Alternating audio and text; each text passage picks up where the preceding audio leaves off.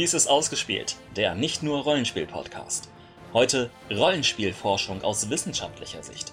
Wir haben die Kunstsoziologin Laura Flöter im Interview, die zu diesem Thema ihre Dissertation schreibt.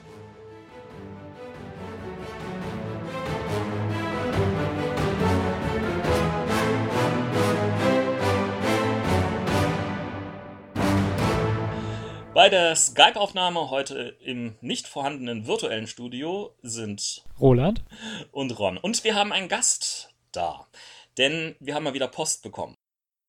Und zwar, ich habe Post von einer Laura Flöter bekommen. Hallo Ron, ich war auf dem Nordcon 2012, hatte dort einen Programmpunkt zur Rollenspielforschung. Darüber schreibe ich nämlich meine Dissertation. Ich habe bei der Gelegenheit von euch erfahren und dachte, vielleicht habt ihr ja mal Lust, dass wir zusammen einen kleinen Beitrag für euren Podcast machen. Ähm, ja, ich habe keine Ahnung, was mit Rollenspielforschung gemeint ist, aber genau dazu haben wir unseren Gast tatsächlich ins virtuelle ausgespielte Studio eingeladen. Laura müsste jetzt zugeschaltet sein. Laura? Ja. Hi. Hallo, hallo und willkommen im Podcast. Danke. Willkommen. Du machst irgendwelche interessanten Sachen, aber lass uns doch erstmal noch ein paar allgemeine Punkte über dich erfahren. Gerne. Wer genau bist du? Wo muss man dich ungefähr einordnen? Du hast auf dem Nordkont einen Programmpunkt gemacht. Was Ja. genau war das? Also fangen wir erstmal an.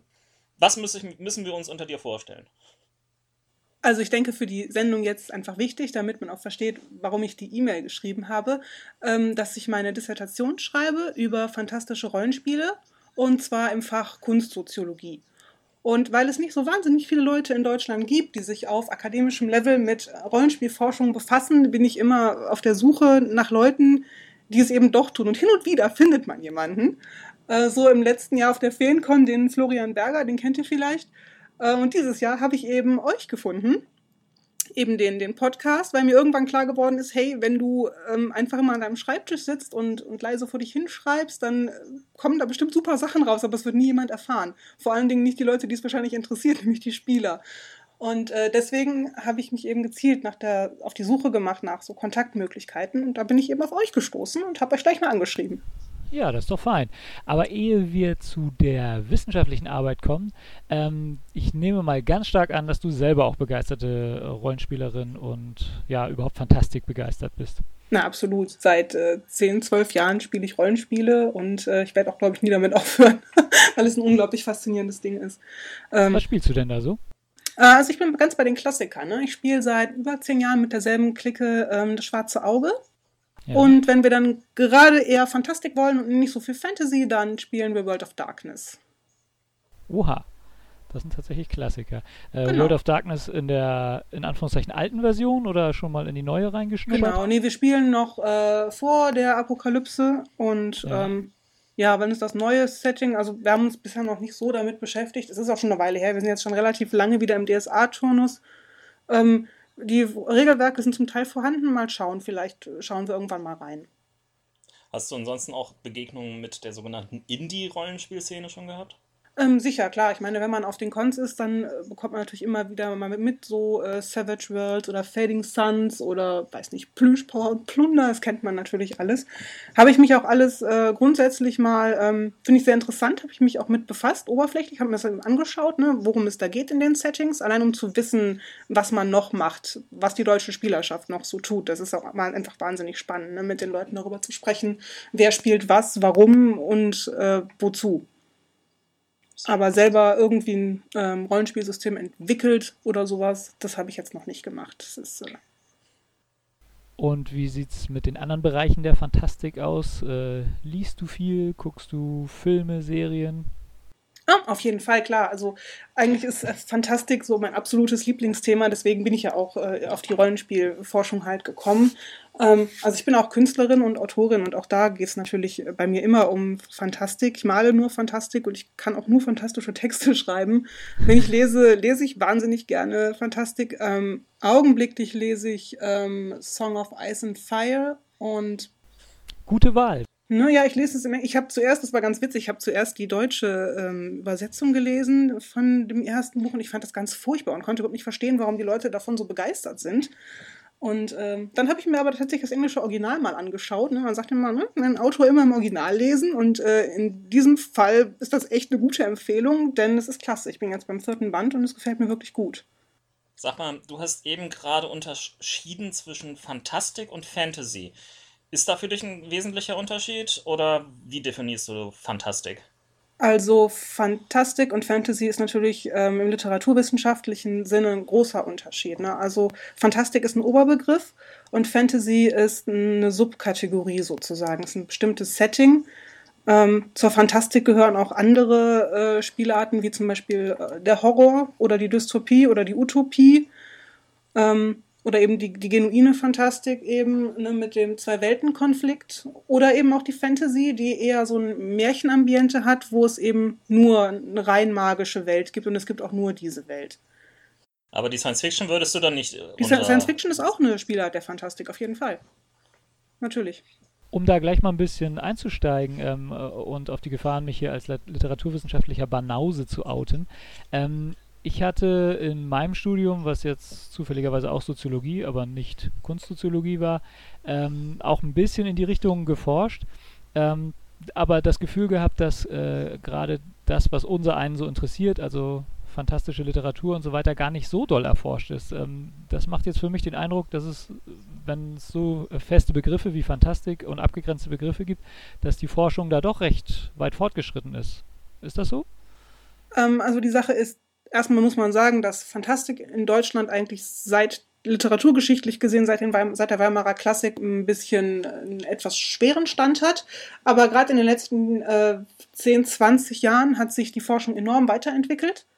Und ähm, es gibt sehr, sehr viel dazu, auf jeden Fall. Die Fantastikforschung ist sehr gut aufgestellt inzwischen auch. Da gibt es einige ganz einschlägige Texte, wo das eben auch auseinanderdifferenziert wird. Ne? Was ist jetzt äh, Fantastik, was ist Fantasy, was ist Science Fiction, was ist Horror? Und das wird gegeneinander auch äh, abgegrenzt ebenso. Ne? Und so wird eine Systematik reingebracht. Wobei man noch unterscheidet zwischen Textstrukturen und Textthemen natürlich. Ähm, aber die Literaturwissenschaft hat da inzwischen ein Instrumentarium aufgestellt, das sehr hilfreich ist, um sich da zu orientieren weil die Begriffe ja ganz gerne mal miteinander ja, vermischt werden. Ohne da jetzt vielleicht allzu wissenschaftlich zu werden, aber ähm, gibt es da jetzt wirklich große Sachen, in der sich die fantastische Literatur groß von der anderen abgrenzt. Also einerseits ähm, äh, auch, auch normale, in Anführungszeichen, Literatur entführt ja den Leser erst einmal in andere Welten. Ähm, aber äh, du sa sagtest gerade, dass es eben nicht nur inhaltliche, sondern auch äh, textstrukturelle Unterschiede gibt. Was, was, kann denn das sein? Also ich bin da jetzt tatsächlich äh, etwas ratlos, was denn da jetzt der große Unterschied eigentlich sein kann. Äh, also natürlich muss man erstmal sagen, dass alle Literatur fiktiv ist, ganz egal, worum es darin geht. Auch wenn ich einen fiktiv-realistischen ähm, Roman habe, wie zum Beispiel von Julie C., äh, wo eine Welt beschrieben wird, die einfach unserer empirischen Alltagswelt total ähnlich ist, ähm, ist es trotzdem ein fiktives Produkt und insofern natürlich ausgedacht. Bei der Fantastik äh, ist es so, dass Produkte und, und Gegenstände und Elemente und Handlungen in der, im Text, in der Textwelt erscheinen, die es bei uns nicht geben würde oder auch geben kann, wie zum Beispiel Drachen oder sowas. Ähm, ja. Wenn man von Textstruktur spricht, dann meint man eigentlich, dass in einem fantastischen Text zwei Welten quasi entworfen werden. Eine Welt, die eine normale Alltagswelt ist. Die kann unserer Alltagswelt ähnlich sein, muss aber nicht. Und es gibt eine andere Welt, die irgendwie nicht dazu passt. Äh, wo dann die Protagonisten Erfahrungen machen, die über ihren bisherigen Lebenserfahrungshorizont sozusagen hinausgehen. Die dann plötzlich, ähm, ja, ich weiß es nicht, einem Drachen begegnen oder so von mir aus was aber auf jeden Fall bisher vorher in ihrer Lebenswelt nicht denkbar war. Und wenn das nachzuweisen ist in einem Text, dann kann man von einem echten fantastischen Text sprechen. Interessanterweise greifst du da Diskussionen auf, die wir ähm, in vergangenen Sendungen schon mal geführt haben, wenn es darum ging, zum Beispiel Begriffe wie Science Fiction zu definieren. Und wir haben uns damit ohne diesen wissenschaftlichen Hintergrund extrem schwer getan. Es ist auch nicht, es ist wirklich auch ein relativ schwieriges Thema. Ne? Die einen, die Definitionen von Fantastik und so sind natürlich in der, in der Forschung werden die auch diskutiert. Man hat sich inzwischen mehr oder weniger geeinigt, aber lange Zeit war das ganz, ganz stark diskutiert, wo man da eigentlich von ausgehen muss und was da reinzählt und so. Von daher ist klar, dass es äh, verwirrend ist, wenn man sich nicht zufällig damit auskennt und äh, ewig dann lang dran studiert hat. also du studierst Kultursoziologie, das hatten wir also irgendwie mitgekriegt oder wie heißt das? Kunstsoziologie. Kunstsoziologie. Kunstsoziologie. Und womit beschäftigt sich Kunstsoziologie genau? Kunstsoziologie versteht ähm, die Kunst als einen gesellschaftlichen Prozess sozusagen oder als einen gesellschaftlichen äh, eine Äußerungsmöglichkeit, wo der Künstler äh, sich in Bezug setzt zu seiner Lebenswelt und Alltagsproblematiken oder gesellschaftliche Schwierigkeiten und Themen äh, versucht mit seiner Kunst zu bearbeiten, dass er die beantwortet sozusagen oder seine eigene Position dazu findet. Kunstsoziologie fragt immer nach der Funktion von Kunst für die Gesellschaft. Warum haben wir Kunst? Warum ähm, ja, galten bestimmte Kunstformen in bestimmten Zeiten und Orten als schlechte Kunst oder verwerfliche Kunst? Was kann Kunst unserer Gesellschaft heute noch geben?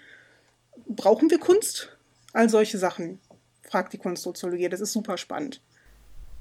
Um jetzt mal in mein äh, Studium noch ein bisschen zurückzugreifen, also Kunst, Kunst schaffen ist zum einen soziales Handeln genau. im Weberschen Sinne, ja. um mal so ein Buzzword äh, reinzuwerfen. Sehr äh, gut.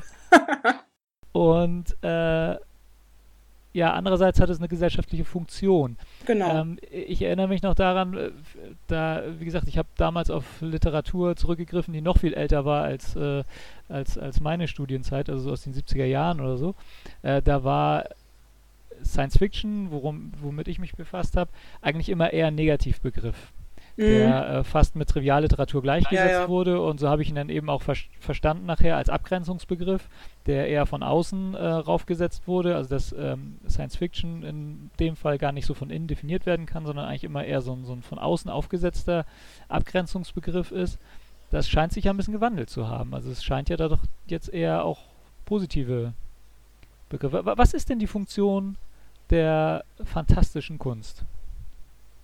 Also zunächst ist natürlich äh, immer etwas schwierig zu sagen, was ist die Funktion von Kunst an sich. Äh, man, man würde vielleicht am besten fragen, was ist die Kunst, die Funktion eines Kunstwerks oder eines oder eines, eines Kunstmodus in einem bestimmten Kontext, gesellschaftlichem Umfeld, also Zeit und Ort.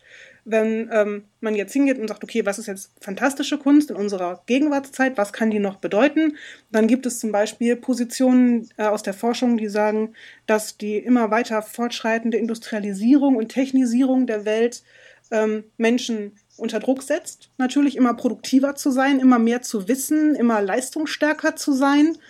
Ähm, zugleich wird die Welt ja, nüchterner sozusagen, ne, weil es keinen, keinen Spielraum mehr für Fantasie gibt und es ja auch gerade in Deutschland relativ üblich ist, ähm, Fantasietätigkeit so abzuwerten so ein bisschen und sagen, das ist ja Spinnerei irgendwie so, wenn man das auf die Spitze treiben will. Das ist was für Kinder. Das machen erwachsene, gebildete, rationale Leute eher nicht. Ähm, da gibt es diese Haltung, gibt es. Und dass die fantastische Kunst oder überhaupt die Fantastik da einfach eine Gegenposition setzt und sagt, so, die Wissenschaft kann nicht alles erklären die Wissenschaft soll nicht alles erklären. Und es gibt andere Möglichkeiten, ähm, unsere Welt zu interpretieren und zu verstehen, als sie zu berechnen und zu vermessen und ähm, irgendwelche Funktionen aufzustellen. Das klingt aber so ein bisschen nach der guten alten Eskapismus-Debatte, oder? Oder geht in die Richtung? Ja, sicher. Also wenn man über Fantastik spricht, dann ist Eskapismus als, als Totschlagargument immer sofort bei der Hand. Wenn man da also so Leute hat, die Fantastik insgesamt eben abwerten, sagen dann ja, das alles Eskapismus, wobei das einfach ähm, relativ kurz gedacht ist, denn ähm, eine andere, sehr produktive Position in der Fantastikforschung sagt, dass die Fantastik die Welt eigentlich verständlicher macht, weil sie sie in sehr deutliche Bilder sozusagen ähm, überführt. Der Drache ist eine ganz direkte, große Bedrohung und kann in einem Text auf metaphorischer Ebene vielleicht für einen Atomkrieg oder sowas stehen. Godzilla ist das Beispiel. Ja, zum Beispiel sowas, genau. Und ähm, das sind eben äh, Möglichkeiten, die die Fantastik hat, das groß, die große Fähigkeit eben Dinge durch, durch Bilder und durch äh, Interpretation und durch fantastische Figuren ähm, darzustellen, sehr konkret darzustellen. Also ist es quasi das, was ähm, anno dazu mal die Fabel als ähm, literarische Form hatte? Ja, genau. Ganz genau. Das sind ähm, das ist, das ist, das ist wirklich ein, ein, schönes Erbe der Fantastik einfach. Und jede engagierte Fantastik, habe ich gerade erst noch einen äh, Artikel wieder drüber gelesen, kann das auch leisten. Ne? Die, also die entwirft quasi ein Gegenbild äh, von der Welt und interpretiert die Welt dadurch. So, jetzt, ich versuche mal kurz einen Bogen zu schlagen. Mach das. Jetzt haben wir auf der einen Seite die Kunst, die Fantastik in der Kunst, aber wir haben ja auch irgendwie das Spielen Ist Spielen jetzt also auch eine Form von Kunst, eine Form von künstlerischer Tätigkeit oder ähm, wie kommt da das Rollenspiel bei deiner Dissertation rein? Also gerade in der Nordic Lab-Gegend und in Skandinavien wird Rollenspiel ja ganz klar als moderne partizipatorische Kunstform sozusagen ähm, interpretiert. Bei uns in Deutschland ist es nicht so oder noch nicht so. Ich würde vielleicht nicht so weit gehen zu sagen, Rollenspiel ist eine echte Kunstform, äh, weil man da einfach ähm, das, das, das einzelne Produkt oder sozusagen das einzelne Spiel genauer beleuchten müsste, um ähm, zu schauen, ob das jetzt als Kunst gelten kann. Aber es ist auf jeden Fall eine künstlerische Tätigkeit, ne, weil man ja ähm, sehr, einen sehr hohen ähm, Fantasieanteil äh, reinbringen muss, weil man sich sehr viel ausdenken muss. Man muss ähm, Geschichten entwerfen und Geschichten ausspielen und zwar immer im Augenblick. Du hast ja nicht drei Stunden Zeit oder so, um dir was auszudenken, sondern du musst spontan reagieren auf das, was in der ähm, Erzählung gerade eben Thema ist. Ähm, und du musst auch deine eigene Fantasie da einbringen können und deine eigene Fantasie formulieren können, weil das dann das Spiel wird ja verbal gespielt. Also wenn man jetzt von Pen and Paper zum Beispiel ausgeht. Und das sind auf jeden Fall alles Sachen, ähm, die man so auch als künstlerische Tätigkeit wiederfindet, in anderen künstlerischen Bereichen. Deswegen würde ich ganz klar sagen, ja. Das finde ich sogar sehr einleuchtend. Also das, das fängt ja mit dem äh, Spielleiter an, der, äh, wenn er, also selbst wenn er vorgefertigte Abenteuer nimmt, aber nehmen wir mal das Beispiel, er nimmt, denkt sich selber eins aus, dann ist er ja letztlich ein Autor. Ja, absolut. Äh, und nicht nur das, er ist sogar schon ein bisschen Dramaturg, weil er ja sehen muss, wie er das weniger in, also wie er seine Schauspieler in Anführungszeichen da äh, mit einbeziehen kann. Also ja. ich finde das sogar sehr, sehr einleuchtend, dass Rollenspiel eine künstlerische Betätigung ist. Das freut mich total, dass ihr das einleuchtend findet, aber ich kann euch sagen, das ist nicht bei allen Leuten so. Ganz viele Leute sagen, das ist ja Rollenspiel, das kann überhaupt keine Kunst sein, weil das ist ja Rollenspiel. Ja. Also was ich jetzt nicht weiß, wo ich da wirklich nicht auf dem, auf dem Stand bin, äh, weil ich mich mit Kunsthistorie oder Kunstwissenschaft eigentlich fast gar nicht auskenne, äh, aber ich meine mich zu erinnern, dass äh, jemand, der das damals mein, bei meinen Kommilitonen studiert hat, durchaus sagte, dass das moderne Kunstverständnis gar nicht mehr von irgendwelchen äh, Leuten ausgeht, die sich das angucken müssen. Also ein, mhm. ein Romanautor, der schreibt etwas, das gibt er einem Publikum, das muss das Publikum sehen. Äh, also ich könnte mir jetzt eine Kritik vorstellen oder schlüpfen wir in die Rolle eines Kritikers, dass Rollenspiel deswegen keine Kunst sein kann, äh, weil es kein Publikum gibt. Aber ähm, ist das denn im modernen Kunstverständnis überhaupt notwendig im Publikum? Also, oder, oder ist es denn schlimm, wenn die Künstler gleichzeitig ihr Publikum sind, was hier ja dann der Fall wäre? Also ich muss sagen, ich fände dieses Argument auch sehr, sehr schwierig. Denn ähm, niemand würde bestreiten wollen, dass zum Beispiel Die Räuber ein Kunstwerk ist. Jetzt stellen wir uns mal vor, es gibt eine Theatergruppe, die spielt irgendwo im Wald Die Räuber, aber keiner guckt zu. Würde man dann sagen, das ist jetzt keine Kunst mehr? Also das ist ganz, ganz schwierig. Ich finde, dass das moderne, ähm, der etwas weitere Kunstbegriff da einfach jetzt andere äh, Prioritäten sozusagen setzt, zu sagen, das ist Kunst oder das ist nicht Kunst und das finde ich gut. Ne, also man, man muss sicher sagen, dass ein klassischer oder traditioneller Kunstbegriff mit Rollenspiel als Kunstform oder künstlerische Tätigkeit Schwierigkeiten hätte. Aber der hätte auch Schwierigkeiten zu sagen, dass ähm, Pop Art Kunst ist oder ähm, ja, Sprayen Kunst ist, was jetzt gerade als Street Art anerkannt worden ist. Hm. Ähm, ist das denn letztlich das Ziel deiner Arbeit ähm, zu zeigen? Oder äh, erzähl doch einfach mal, was jetzt genau äh, der, der Kern oder der, der Titel vielleicht deiner Arbeit ist. Ähm. Ähm, also ich beschäftige mich eigentlich mit der äh, Funktion und Bedeutung des Fantastischen in unserer Jugendkultur, der, der gegenwärtigen Jugendkultur. Jugend wird ja jetzt auch ganz sportiv bis irgendwie 35 gerechnet oder so. Natürlich, ne? mindestens. Ne? Und ähm, da nehme ich das äh, fantastische Rollenspiel als Paradebeispiel eigentlich und betrachte da erstmal jetzt als kleinen Aspekt die Figurengestaltung, also die Avatargestaltung und ähm, versuche herauszubekommen, inwieweit das Gestalten und Führen und Entwickeln von einem Rollenspielcharakter als künstlerische Tätigkeit gewertet werden kann. Und ich berufe mich dabei eben auf die Theorie der fantastischen Kunst und die Theorie der äh, fantastischen Literatur und versuche da zu einem Ergebnis zu kommen. Und äh, was sind da so deine Methoden? Äh, befragst du Leute oder? Es ist erstmal eine ähm, stark theorielastige Arbeit, ähm, weil ich erstmal überhaupt alle Begriffe definieren muss. Es gibt keine etablierte akademische Rollenspielforschung, wo ich auf Begriffe zurückgreifen könnte. Deswegen muss ich sehr viel ähm, ja, Arbeit an der, an der Basis erstmal leiten, leisten. Das heißt, man muss erstmal definieren, was ist ein Rollenspielcharakter, wie funktioniert Rollenspiel überhaupt, ähm, was sind die relevanten Prozesse beim Rollenspiel. Und wenn ich dann so weit bin, dass ich das definiert habe, dann kann ich Aussagen darüber machen. Gibt es denn irgendwas, womit man das vergleichen kann? Also, äh, was einem mir sofort ins in den Kopf geht, ist irgendwas wie Improvisationstheater oder sowas, aber mhm. gibt es da irgendwelche Ansatzpunkte, die du da. Meinst du jetzt von, äh, von etablierter, ähm, von, von akademischen äh, Traditionen oder was? Ja, zum Beispiel. Also wenn, wenn, ja, genau. Also wie, wie willst du jetzt äh, einen, einen Kunstschaffenden in Anführungszeichen äh, einordnen, der jetzt zu Hause sitzt und seinen DSA-Charakter baut? Da, darum geht es ja letztlich, ja. wenn ich es richtig verstanden habe. Also da muss man erstmal differ differenzieren natürlich zwischen Kunst und, ähm, ja, wir haben das Fachwort ästhetische Praxis. Ästhetische Praxis ist eine kunstnahe Tätigkeit, die aber aus welchen Gründen auch immer noch oder nie oder noch nicht als äh, echte Kunstform anerkannt werden kann. Denn die Sache ist, weißt, wenn, wenn Picasso ein Bild malt und wenn irgendein Laie ein Bild malt, haben sie trotzdem, auch wenn sie beide etwas geschaffen haben, das als Kunstgegenstand verstanden wird, nämlich ein Bild, nicht beide Kunst betrieben. Ne, wenn jetzt irgendjemand hingeht und irgendwie irgendwas macht, will man trotzdem sagen, ja, das ist Kunst, sondern der hat halt einfach da ein Bildchen gemalt. Wenn Picasso ein Bild malt, ist es aber unbezweifelhaft Kunst. Und so ähnlich ist es bei ähm, Rollenspiel auch.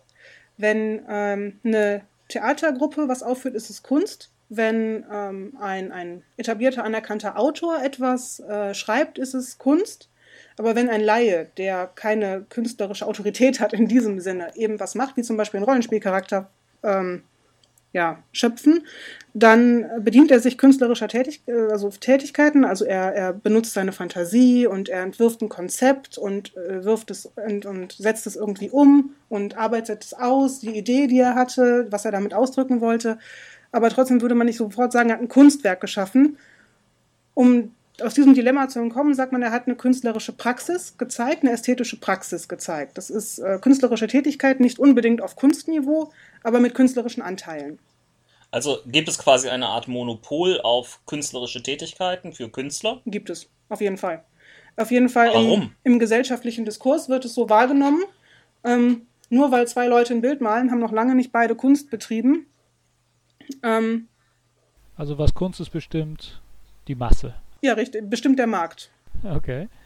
Ja, aber es, es, es, es gibt doch da diese berühmten versteckte Kamerageschichten, wo ein paar Affen ein paar Bilder gemalt haben, die dann in der Galerie von ähm, dem Markt so euphorisch aufgenommen worden sind. Ja, ist unglaublich ähm, witzig.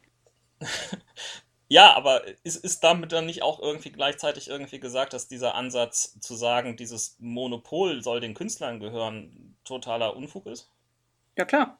Sicher. Also das, äh, wenn man jetzt äh, ähm, so Affenbilder verkauft, oder das gab es ja auch alle schon von, von Elefanten, die Bilder gemalt haben, oder es gibt einen New Yorker Künstler, der nimmt seinen Hund, taucht dessen Pfoten in Farbe und lässt den über eine Leinwand kaufen, äh, laufen und verkauft das für unglaublich viel Geld.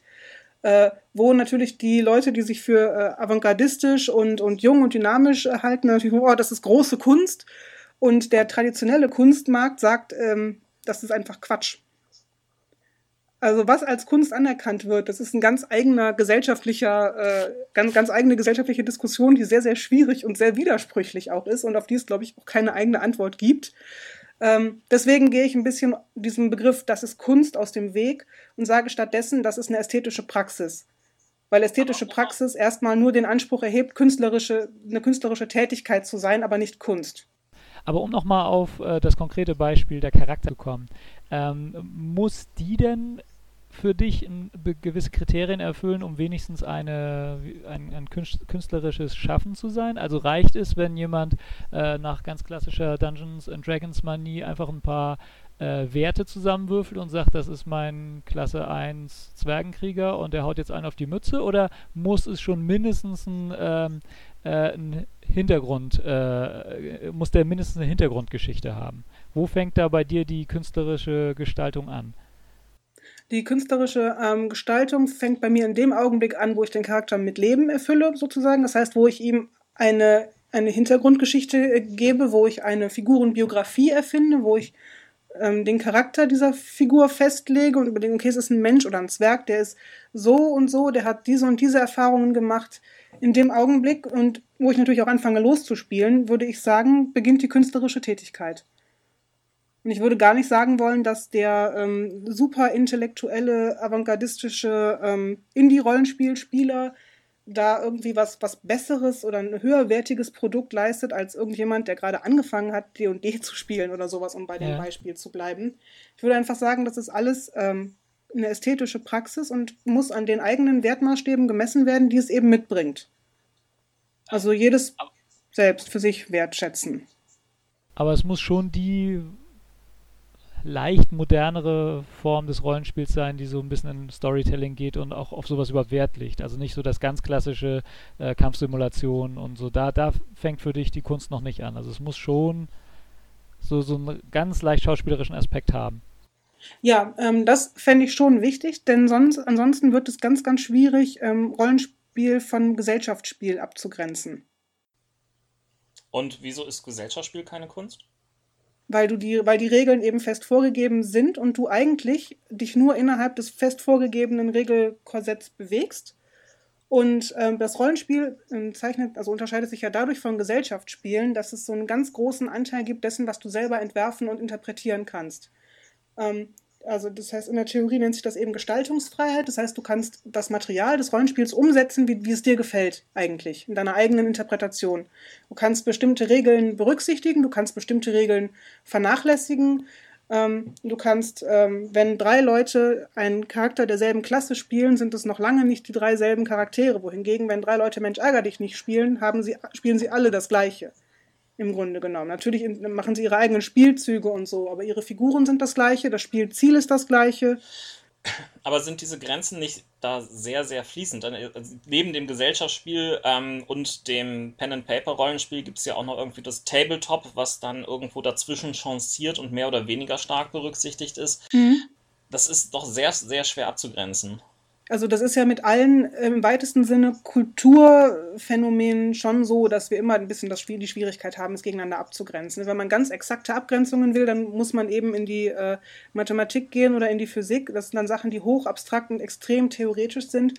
Aber sobald du ähm, dich eben in den Geisteswissenschaften oder in den Gesellschaftswissenschaften bewegst, ähm, wo das Rollenspiel nach, meinem Auf nach meiner Auffassung eben gut aufgehoben ist, hast du immer ein bisschen das Problem, dass man Dinge abgrenzen muss voneinander. Das ist ganz klar, es ist so. Aber es ist kein Problem. Also ich finde, das ist eine Bereicherung eigentlich des Gegenstandes. Gehst du denn jetzt, also du, du forcierst dich so auf die Pen-and-Paper-Rollenspielszene, also weniger so auf das freie Rollenspiel, was jetzt beispielsweise meinetwegen Kinder machen, wenn sie äh, Mama, Papa, Arzt spielen? Mhm. Oder? Ähm, also es gibt einen äh, ganz interessanten Ansatz, der sagt, im Grunde genommen ist das ähm, freie kindliche Fantasiespiel ähm, der Vorgänger des fantastischen Rollenspiels.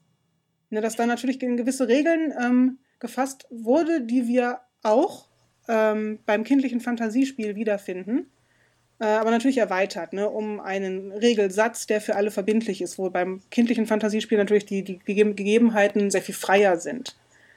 Aber die Vergleichbarkeit ist in gewisser Weise schon da. Aber das ist dann noch genau der Aspekt, äh, der das Künstlerische ausmacht. Also ich, äh, wir, wir hatten über das Thema ähm, Rollenspiel und Kinder, hatten wir tatsächlich auch schon mal eine Sendung gemacht. Oh, schön, ähm, cool. Und uns drüber unterhalten, zumindest in einer Sendung.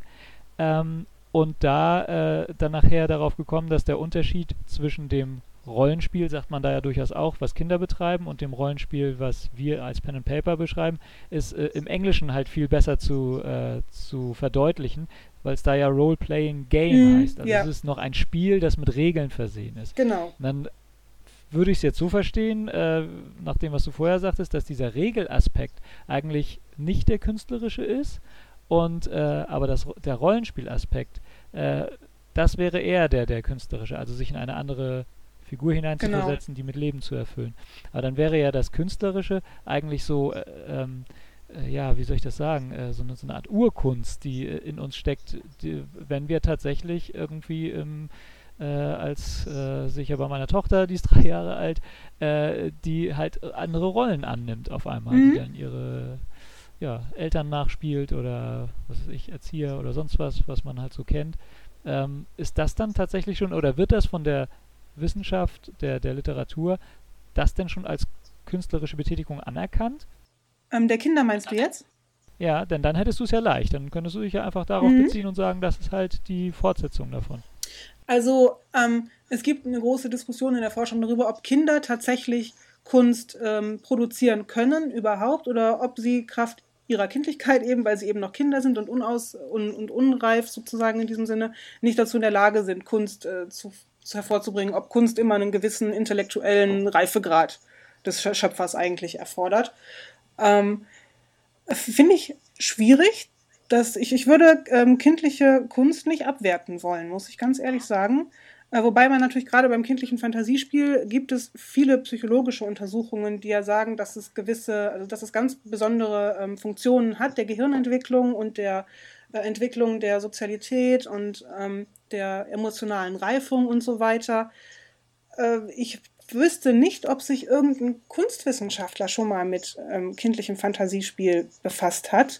Aber ich kann mir vorstellen, dass es da durchaus ähm, so kreative, schöpferische Aspekte gibt, die vielleicht vernachlässigt werden, wenn man das äh, kindliche Rollenspiel einfach als Einüben von sozialen Konventionen definiert. Das ist vielleicht ein bisschen zu wenig.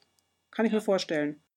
Äh, ich könnte es mir halt auch als ein Einüben von Kunst äh, vorstellen, denn äh, kleine ja. Kinder in dem Alter fangen ja auch schon an zu malen. Klar, man muss dazu anhalten, aber, aber das tun sie ja. Also ähm, ich, ich, weiß nicht, wie es in der Kunstwissenschaft ist, aber da gibt es doch bestimmt auch biologistische Ansätze, die sagen, äh, die versuchen zu erklären, wie das in uns äh, ja, biologisch verankert ist. Ja, sicher. Also ich bin, ähm, was das, was Kinderkunst angeht, bin ich jetzt nicht so wahnsinnig firm. Ich kann nur sagen, ich habe noch nie eine Ausstellung mit Kinderkunst gesehen. Ich finde das schade, muss ich sagen. Ich ähm, finde wirklich, dass da Sachen drin sind, die so originell und so kreativ sind dass ich gar kein Problem damit hätte, das einfach zu rahmen und das in eine Galerie zu hängen. Muss ich einfach für mich so sagen. Ich meine, es wird andere geben, die sagen, nee, also äh, Kunst muss immer auch, äh, ich weiß nicht, irgendwie so intellektuell reflektiert sein und irgendeine Aussage an sich haben. Wobei Kinder natürlich ganz oft einfach nur Freude haben, daran einen Stift auszuprobieren und damit Linien auf Papier zu bringen oder so. Aber in ja, gut, aber hm? Äh, wenn es um Rahmen und in, in der Galerie geht, wo ist die Galerie, die Charakterbögen ausstellt? Also, also ein Charakterbogen ist keine Kunst. Das ist höchstens ja, aber, das. Aber das ist das doch der, der eine Ausdruck, oder? Bitte? Ist, ist, ist das nicht ein Ausdruck von ähm, dem, was ich da eben gerade ähm, gebaut habe, was ich künstlerisch erschaffen habe? Also niemand würde ähm, das Drama Die Räuber einfach einrahmen und äh, an die Wand hängen und sagen, das ist Kunst. Äh, Kunst würde, würde ja eher eigentlich in der, in der Umsetzung gesehen, der künstlerische Akt würde ja eher in der Umsetzung aber wenn, wenn ich das Drama Die Räuber irgendwie als Reklamheft meinetwegen irgendwie lese, dann ist das doch auch in irgendeiner Form Rezeption von Kunst. Auf jeden Fall. Aber du, aber es wird dadurch Kunst, dass du es wahrnimmst und es in deinem Kopf sozusagen inszenierst. Aber kann das nicht jemand, der irgendwie jetzt ähm, den, den Charakterbogen von jemand anderen liest, äh, auch irgendwie anerkennen und sagen, ja, das ist sehr schön irgendwie ähm, ineinander griffig gestaltet? Äh, sicherlich könnte man das. Also man, es kommt natürlich ein bisschen darauf an, wie, wie, umfa wie, umfassend der Charakterbogen ist. Aber nur dadurch, dass du den Charakterbogen liest, äh, spielst du ja nicht den Charakter. Wohingegen, wenn du die Räuber liest, inszenierst du die Räuber in deinem Kopf. Das ist ein Unterschied dann, ein qualitativer. Ähm, es gibt Diskussionen darüber, die sagen, äh, gerade bei sowas, wo hört das Kunstwerk auf oder wo fängt das Kunstwerk an? Ist das Kunstwerk allein schon der Text oder ist der Text nur die stoffliche ja, äh, der, der, stoffliche Niederschlag des Kunstwerks und das Kunstwerk existiert erst, wenn eine Schauspielergruppe auf die Bühne geht, kann man alles diskutieren. Ähm, ich finde, dass man dies, das als, als ähm, Material eigentlich ansehen kann, als künstlerisches Material. Wie mein künstlerisches Material die Leinwand und die Farbe ist. Ja. Wenn ich ein Bild male, ist mein künstlerisches Material im Rollenspiel eben mein Charakterbogen. Das ist auch eine Dokumentation. Ja, ja, ja gut, der, der, der leere Bogen mag, mag Material sein, aber das Ausfüllen, das ist doch an sich schon ein ästhetischer, schaffender Prozess. Ja, sicher. Wenn du natürlich nicht einfach nur hingehst und sagst, okay, ich trage einfach mal irgendwas ein. Ähm, du musst ja schon eine Idee gewissermaßen haben, um die passenden Werte ähm, für deinen Charakter einzutragen oder dir die Aspekte ja. zu, so zu verteilen. Also ich habe es jetzt zumindest auch so verstanden, dass äh, da dann eben auch das Feld äh, dazugehört, in dem dir die Hintergrundgeschichte aufgeschrieben wird. Genau. Und das wäre dann ja Bestandteil des Charakterbogens. Ganz genau. Aber, ja, aber es ist, ist, ist, ja nicht nur die Hintergrundgeschichte, die irgendwie deinen Charakter ausmacht. Es ist ja auch letztendlich, ähm, es können auch selbst die Werte sein, ähm, die irgendwie etwas Interessantes über deinen ähm, Charakter aussagen. Ja, und da, das hebt ihn dann ja vielleicht tatsächlich äh, von dem kindlichen Spiel, was vielleicht eher ja, instinktive Kunst ist oder wie man immer das nennen möchte, mhm. dann doch ab. Braucht vielleicht Kunst doch irgendwie Regeln? Also ist der Maler, der äh, Malen richtig gelernt hat und die Techniken, die es da so gibt, gelernt hat oder sich selbst beigebracht hat oder wie auch immer, äh, aber letztlich ja auch irgendwie nach Regeln malt, ist der dann erst der richtige Künstler im Gegensatz zu dem Kind, das einfach nur so Striche irgendwo hinmalt? Und wäre dann vielleicht der Rollenspieler, der seinen Charakter nach Regeln entwirft, eher ein Künstler als das Kind, das einfach spontan sich in irgendeine andere Rolle versetzt? Äh, also ich würde ähm, Ron schon zustimmen, wenn man sagt, dass man einen Charakter aufs Papier bringt, dann legt man ja sozusagen äh, das Fundament für den Charakter, weil auf, darauf wird natürlich das Weitere aufbauen. Ähm, ich denke, man müsste ganz stark einfach im Einzelfall gucken. Es ist bei Kunst ja immer ganz schwierig, äh, eine generelle Aussage zu treffen. Also finde ich immer ganz schwierig. Ich würde auf gar keinen Fall sagen, ähm, der ganze Expressionismus an sich ist Kunst. Ähm, sondern ich würde schon ähm, das einzelne Kunstwerk dann äh, betrachten, irgendwie ein Van Gogh oder so, und dann daran künstlerische Merkmale festmachen wollen. Wenn du anfängst und, und hingehst und sagst, okay, den Charakter aufschreiben, das ist schon Kunst, ähm, finde ich schwierig, weil man nicht weiß, was der, der Mensch eigentlich dabei tut, sozusagen. Ne, ob er sich dabei was gedacht hat, ob es einfach zufällig ist, ob es ihm im Grunde genommen völlig egal ist, was eigentlich da rauskommt für einen Charakter, oder ob er eben schon vorher eine Idee im Kopf hatte, die sich jetzt quasi auf dem Papier manifestiert. Kunst braucht, um verstanden zu werden, halt auch einen Beobachter, oder was ist dann die Aussage, die das irgendwie weiterbringt? Denn letztendlich, ich, ich sehe es einfach mal so, ähm, ich, jeder von uns kennt das. Man hat sich schon mal hingesetzt und hat einfach nur mal aus Spaß und, und Dollerei oder um die Regeln einzuüben, ähm, auch mal ein einen, einen Charakter auf Halde produziert, der, den man nie spielen will, aber man, man will einfach mal ausprobieren, wie würde so etwas irgendwie funktionieren. Und das ist ja auch ein gewisser kreativer Prozess, den man da drin irgendwie investiert. Klar. Aber den beobachtet keiner. Sicher. Also ich finde nicht, dass Kunst einen Beobachter braucht. Das wäre dann eine Testzeichnung von Picasso. Also Testzeichnungen von Picasso werden äh, für Hunderte von Tausenden von Euro verkauft. Von daher scheint es Kunst zu sein. Aber ähm, also ich finde, ob du ein Kunstwerk schaffst oder so oder nicht, das, das, das hängt ja davon ab, ob du ein schaffendes Subjekt da hast. Wenn das da ist und ähm, beobachtbare Spuren hinterlassen hat, sozusagen. Das heißt, wenn der Charakterbogen dann da rumliegt, kannst du sagen, ja, da hat jemand gesessen und zumindest die Grundsteine gelegt. Ähm, ja, ich, ich will noch mal einen kleinen Bogen weiter zurückschlagen, ähm, denn ich hatte vorhin das Gefühl, dass ähm, Spieledesigner die ja sich hinsetzen und die, das ganze Regelwerk schaffen, die ganzen einzelnen Mechanikteilchen, die da ineinander greifen, dass die ja eigentlich auch irgendwie Kunst schaffen. Und sei es nur irgendwie das Regelbuch oder sei es halt wirklich die Regelkomposition. Ähm,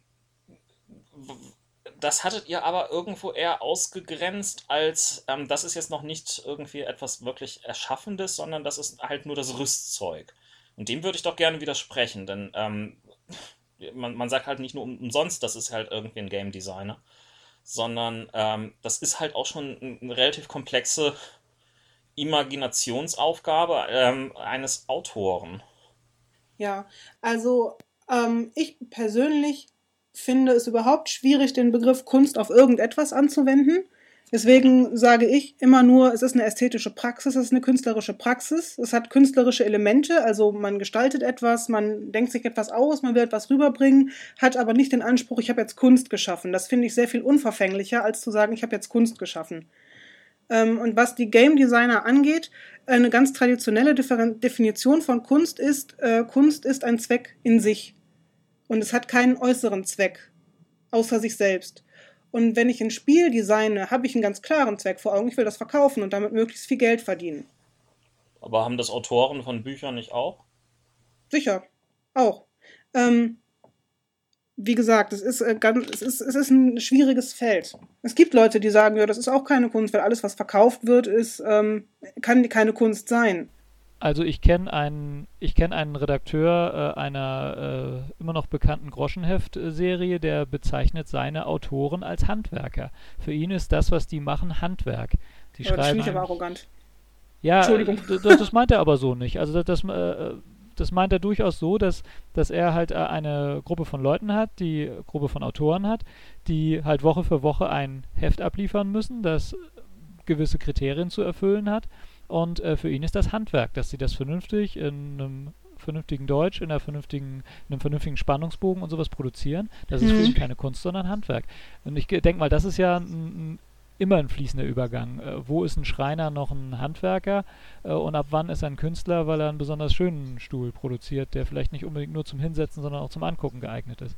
Ja, dann Aber deswegen denk- haben wir den Begriff Kunsthandwerk. Ja, ja, ja. Also ich, ich würde jetzt mal sagen, dass der diese, Ab, diese Abgrenzung immer schwierig ist, oder?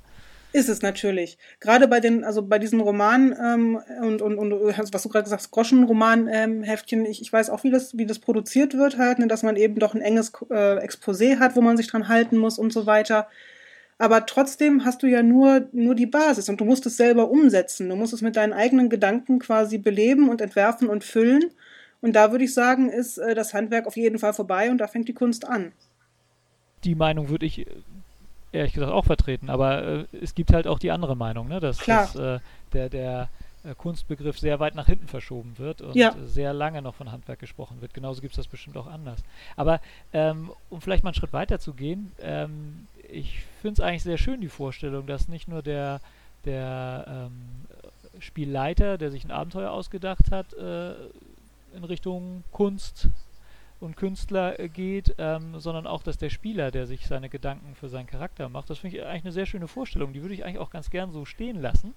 Ähm, aber vielleicht mal einen Schritt weiter in deinen Überlegungen. Äh, Was für eine Funktion erfüllen wir denn jetzt damit, wenn wir uns hinsetzen und ähm, äh, Charaktere erschaffen? Ich denke mal, wenn ich das jetzt alles richtig verstanden habe, dass du nicht in die Richtung gehen willst, dass wir da dem Alltag entfliehen wollen. Was ist denn Mm, Also da muss ich sagen, wenn diese Eskapismus-Geschichte kommt, kriege ich immer einen Vogel. Weil so das ich weiß, ich weiß. Find ich ich- will dich auch provozieren. ganz schlimm und äh, ganz, ähm, ganz äh, trivialisiert eigentlich des Gegenstandes.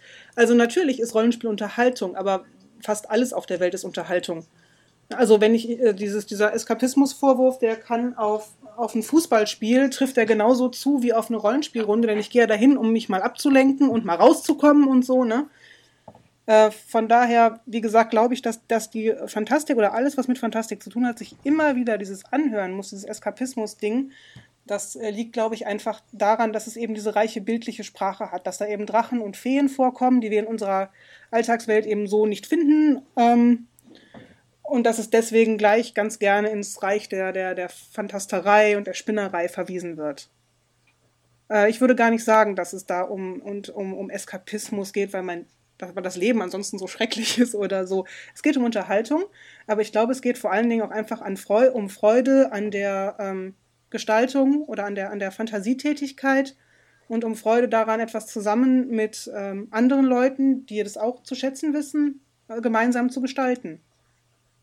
Also der kreative Prozess wäre meiner Meinung nach da einfach ein, ähm, der Hauptmotivator, Rollenspiel zu spielen. Also ist die, wenn man es mal soziologisch ganz profan sieht, die, die Funktion erstmal eine, eine Bindungsfunktion? Eine Bindungsfunktion Also- meinst du von der in die soziale Gruppe? Ja. Ich denke, das Also- ist ein Teil. Ne? Also ich würde sowieso das nie immer auf, auf ein Motiv verständigen und sagen, jemand spielt Rollenspiel aus diesem einen und keinem anderen Grund. Man müsste natürlich jeden Spieler erstmal selber befragen, warum spielst du Rollenspiel.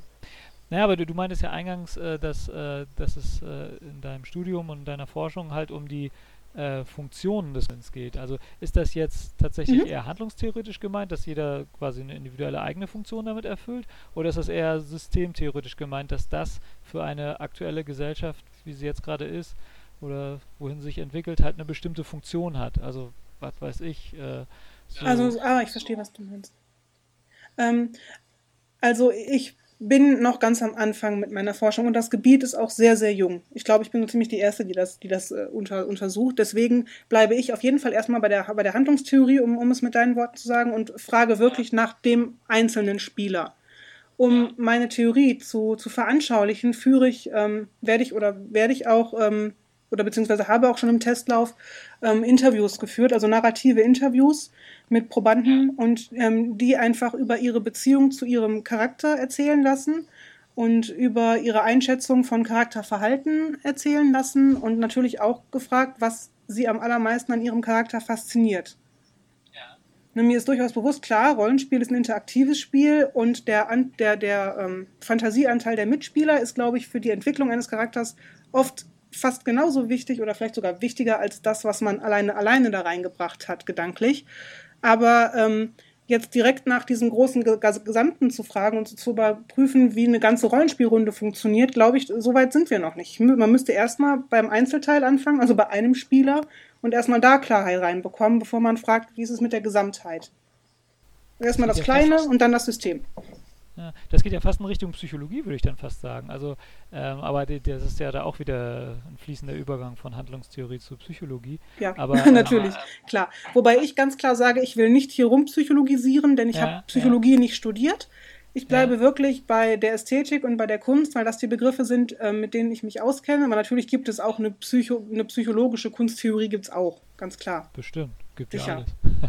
ähm, aber äh, hast du denn schon, schon so ein bisschen ein Gefühl dafür, ob die Leute eher sich selbst spielen, in Anführungszeichen? Also äh, vielleicht ist das, äh, wäre dann ja die Funktion, ohne jetzt auch psychologieren zu wollen, äh, wäre die Funktion ja, sich selbst in ein besseres Licht zu rücken oder ein Idealbild von sich zu erschaffen, was ja durchaus auch eine Funktion von Kunst sein kann. Oder geht es eher sogar in die Richtung, dass viele Leute wirklich was anderes spielen? Äh, also ich würde erstmal sagen, Spieler spielen grundsätzlich nur das, was sie persönlich interessiert. Ähm, das ist ja, mal, ist ja klar, ne? Ähm, da kann man natürlich sagen, ja, hallo, das heißt ja, jeder spielt sich selber. Aber ich muss sagen, ähm, ich bin bisher ein oder zwei Spielern begegnet, wo ich sagen wollen würde, vielleicht ist es bei ihm so, dass er wirklich nur sich selber in einer anderen Welt spielt. Die allermeisten Leute, die ich getroffen habe, ähm, mit denen ich darüber gesprochen habe, haben mir gesagt, mein Charakter ist wirklich sehr, sehr anders als ich ähm, er oder sie reagiert in dieser Situation so, was ich zum Teil nicht mal nachvollziehen kann, aber für mich hat es sich als für die Figur richtig angefühlt in dem Augenblick, also wird es wohl so gewesen sein. Ähm, also diesem Vorurteil kann ich nicht zustimmen, muss ich sagen. Aber das könnte ja dann tatsächlich ein richtig künstlerischer Anspruch sein, wie eben ein Schauspieler den Anspruch hat, möglichst andere äh, äh, Charaktere darzustellen äh, die, die wirklich oder äh, sich in, in, Gedankenwelten reinzuversetzen, die völlig anders sind als die eigenen, ja. könnte das ja der künstlerische Anspruch richtig eines Rollenspielers sein. Ich will jetzt mal anders motiviert sein und anders handeln. Ja, also aus der Theorie der Ästhetik heraus müsste man tatsächlich sagen, das ist, kann, also ist ganz klar ein, Kriter ein Kriterium für gutes Rollenspiel. Würde die Ästhetik darüber sagen, weil halt was kommt, was nicht einem selber total gleich, sondern was anders ist und in diesem Sinne schöpferisch ist. Ne, das heißt aber nicht, dass es das einzige Kriterium ist, das das Rollenspiel gut macht oder das gültig ist, um Rollenspiel zu bewerten. Ähm, bevor ich zu so einer Aussage komme, würde ich mit dem Spieler erstmal natürlich ein, ein, intensives Gespräch führen müssen. Also vorher irgendwas zu diagnostizieren, so als Ferndiagnose und sagen, ja, der spielt nur sich selber, weil ich ihn jetzt halt gerade mal so erlebt habe, das ist zu schnell. Inwiefern hast du dich jetzt eigentlich auch mit anderer, also allgemeiner Rollenspieltheorie, die ja in den letzten Jahren sehr hoch diskutiert worden ist, dabei auseinandergesetzt? Also Spielertypen, ähm, oder ähm, die GNS-Theorie oder etwas in der Art. Spielt das auch irgendeine Form bei dir rein? Ähm, also man muss natürlich unterscheiden zwischen dieser, diesem, was als Rollenspieltheorie bekannt geworden ist, und akademischer Forschung. Denn es ist ja nicht wissenschaftlich in dem Sinne, dass es ähm, ja, sich an irgendwelchen bestehenden wissenschaftlichen Erkenntnissen ähm, festhält oder sich davon abgrenzt oder so. Darum geht es ja gar nicht. Es geht ja erstmal bei der meisten Rollenspieltheorie, die zumindest die so ich kennengelernt habe, um eine Best Practice sozusagen. Das heißt, ähm, was nützt es mir am Spieltisch? Das ist sicher super interessant, ähm, aber ich arbeite nicht mit diesen Ergebnissen, eben aus dem Grunde, dass es nicht wissenschaftlich fundiert und in diesem Sinne nicht verbindlich ist. Verbindlich. Naja, gut, äh, es hilft aber zumindest ähm, unterschiedliche Spielarten besser voneinander abgrenzen zu können. Kann auf jeden Fall behilflich sein, da. Also ich halte das äh, für eine super, ähm, super praktische Handreichungen, äh, wenn es mhm. darum geht, wie ich meine konkrete Spielsituation jetzt gerade gestalte Denn das will ja, äh, darum geht es ja der akademischen Rollenspielforschung überhaupt nicht. Ne? Da geht es ja nicht darum, wie mache ich Rollenspiel besser, sondern da geht es ja darum, das ganze Ding auf einem abstrakten Niveau zu verstehen. Und die ähm, Rollenspieltheorie, die geht ja, die interessiert sich ja wirklich um die konkrete Spielsituation. Wie sind Spieler und so weiter. Ähm, das sind einfach andere Ansprüche. Ähm, mhm. Ja, ist eine völlig andere Fragestellung, ne? Oder genau. nicht zu deiner Fragestellung? Genau, es ist eine andere Fragestellung. Ja. Ähm, und ja, wie gesagt, also ich finde es praktisch, so auf jeden Fall zum Spielen. Ist, ich finde es auch einfach interessant und ich finde es einfach super, dass diese Leute sich so wahnsinnig viel ähm, Mühe und Gedanken damit gemacht haben, das so zu systematisieren. Das finde ich einfach, äh, finde ich wirklich absolut bewundernswert und äh, ich finde, dass die auch die wissenschaftliche Rollenspielforschung gut daran tut, da mal reinzuhören und mal gucken, was diese Leute sich überhaupt gedacht haben und äh, was da so überlegt wird und welche Aspekte von Rollenspiel es überhaupt gibt. Ähm, du redest jetzt von wissenschaftlicher Rollenspielforschung. Mhm. Ähm, ziehst du das allerdings nur von der ähm, Ästhetikseite irgendwie her auf. Ähm, was ist mit den anderen wissenschaftlichen ähm, Bereichen? Die, wir hatten ja schon die, kurz die Psychologie, aber es ja. gibt ja auch die Spielpädagogik, die irgendwie dort hineinfällt. Berührst du das auch irgendwie oder ist, beziehst du dich vor allen Dingen auf die ähm, Ästhetik? Also ähm, grundsätzlich glaube ich, dass jede wissenschaftliche Disziplin etwas zur Erforschung von Rollenspiel beitragen kann. Ich wüsste jetzt keine, die es nicht, die da nicht fähig wäre, außer vielleicht Medizin, weil wir keine, keine Patienten haben in diesem Sinne. Ähm, aber ich bleibe wirklich jetzt erstmal bei der Kunst und bei der, bei der Theorie der Ästhetik und grenze das ganz scharf ab. Denn das ist das, was ich studiert habe und nur darüber, nur in diesen Gebieten kenne ich mich aus. Mhm. Und alles andere wäre sozusagen Wildern in anderen, äh, in anderen Gebieten sozusagen, wo ich einfach den Überblick nicht habe und wo ich was nicht einordnen kann. Deswegen bleibe ich ganz klar bei der Kunstwissenschaft und bei der Literaturwissenschaft. Gut, äh, ich hatte es richtig mitgekriegt, dass du darüber ähm, eine Dissertation schreibst. Genau. Weißt du von irgendjemand anderen, äh, vielleicht auch aus anderen Disziplinen, der schon einmal eine Dissertation über Rollenspiel geschrieben hat? Also ich, ich weiß bisher nur von Diplomarbeiten oder Bachelorarbeiten, die man mal, mal so am Rande gehört hat. Aber eine Dissertation scheint mir tatsächlich sehr neu zu sein. Ähm, es gibt drei oder vier Stück äh, die sind aber wirklich, wirklich ziemlich neu. Also eine, mit der ich gerade arbeite, die ist vom letzten Jahr, 2011. Und eine habe ich jetzt hier auf dem Schreibtisch liegen, ähm, wo ich, äh, die meine, meine ähm, Doktorbetreuerin ähm, mir besorgt hat, die ist von diesem Jahr. Und mhm. das ist also als, als so akademisch, also dass wirklich Doktorarbeiten darüber geschrieben werden, das ist relativ neu. Es gibt eine ganze Menge von Diplomarbeiten darüber. Ähm, ich glaube, das liegt einfach daran, dass die Leute, die sich wissenschaftlich mit dem Thema befassen wollen, erst jetzt in dem Alter sind, weil so alt ist das ja noch nicht, dass sie es machen können. Ich glaube, das ist es einfach. Aber Amerika ist doch bestimmt schon wieder weiter, oder? Da gibt es doch bestimmt schon Lehrstühle dazu, oder? Äh, nein. Nicht, dass ich wüsste. Ein Lehrstuhl. Nicht, dass ich wüsste. Also ähm, Game Studies, glaube ich, sind in Amerika sehr groß. Ähm, aber mit Game Studies, wie gesagt, mit digitalen Computerspielen kenne ich mich wirklich gar nicht aus. Da will ich auch keine Aussage irgendwie machen, weil ich da die Kompetenz einfach überhaupt nicht habe. Ähm, in Deutschland gibt es vereinzelt äh, akademische äh, Institute, wo das ähm, berücksichtigt wird von einzelnen Mitarbeitern. Aber es gibt jetzt keinen Lehrstuhl oder kein, kein Forschungsinstitut für Rollenspiele. Leider. Also leistest, leistest du hier schon ein bisschen Pionierarbeit? Ähm, ja, schon. Ne? Aber ich meine, Doktorarbeit muss gewissermaßen Pionierarbeit sein, wenn es muss ja neu sein. Sonst kannst du ja gar nicht drüber schreiben. Hast du denn ähm, eine konkrete Absicht, was du nach dieser Dissertation anfangen willst? Wir, wirst du den ersten Lehrstuhl dazu innehaben wollen? Ja, aber oder? natürlich. was für eine Frage. Also, äh, ich möchte unbedingt, unbedingt, unbedingt äh, so viele Leute wie möglich davon überzeugen, dass man viel mehr über Rollenspiel forschen müsste, weil es einfach das tollste Thema der Welt ist. Aber es ist nicht ganz einfach, das gebe ich zu. Und vielleicht ähm, so ein bisschen zurück äh, zum Rollenspiel zu kommen, wieder weg von der, äh, von der Wissenschaft und vielleicht auch so ganz langsam, äh, ähm, ja, ich will nicht sagen, schon zu einem Ende drängen, aber vielleicht zum, zum äh, Schluss zu kommen. Mhm. Ähm, findest du, dass dich die, die wissenschaftliche Behandlung dieses Themas ein bisschen davon abgebracht hat, wirklich zu spielen oder den, den Spaß am Spielen ein bisschen eingeschränkt hat oder hatte das gar keine Auswirkung darauf? Also glücklicherweise nicht, habe ich bisher das Gefühl. Ich meine, ich verstehe jetzt ähm, ein paar Situationen besser oder sagen wir, ich, ich sehe äh, verschiedene Rollenspielsituationen jetzt mit anderen Augen und kann mir überlegen, okay, da ist gerade das und das so passiert auf einem Kommunikationsweg oder so. Ja, das ist alles interessant.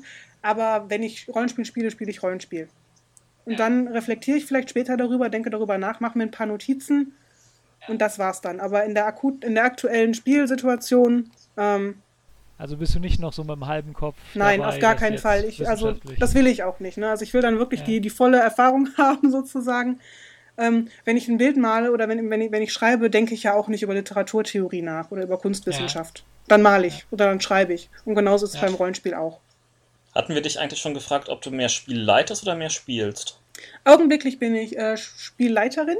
Äh, in unserer Gruppe ist es aber so, dass wir rotieren.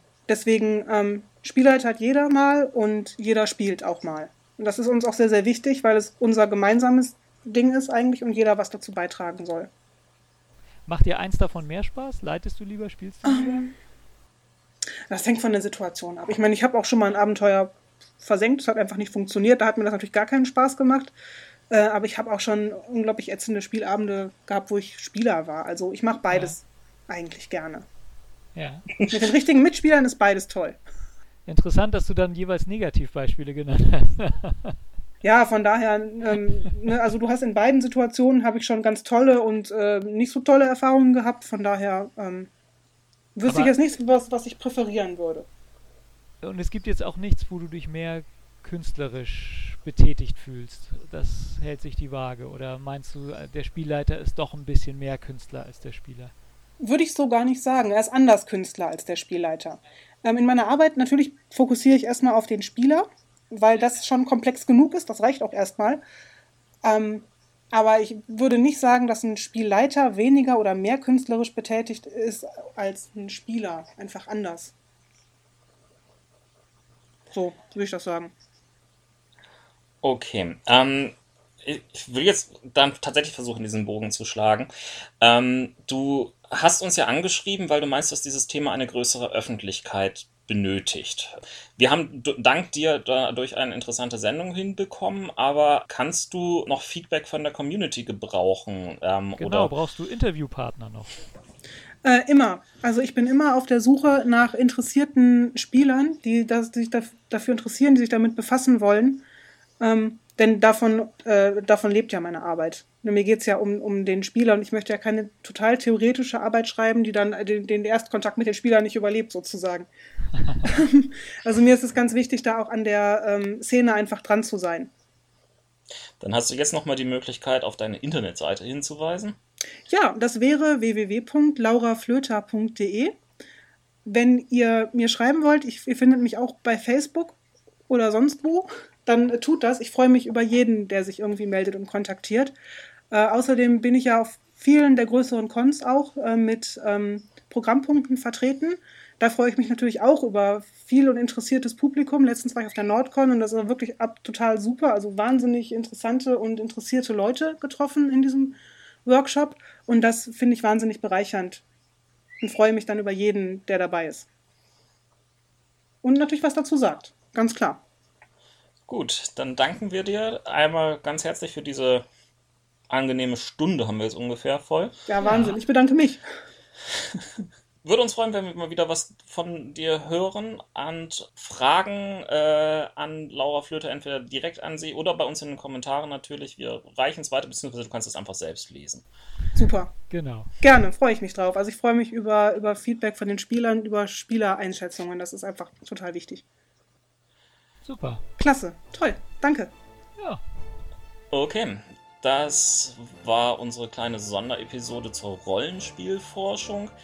Wir, ähm, ach, ich vergesse immer unseren Spruch Roland. Was sagen wir zum Schluss? Spielt schön weiter. Okay, ciao.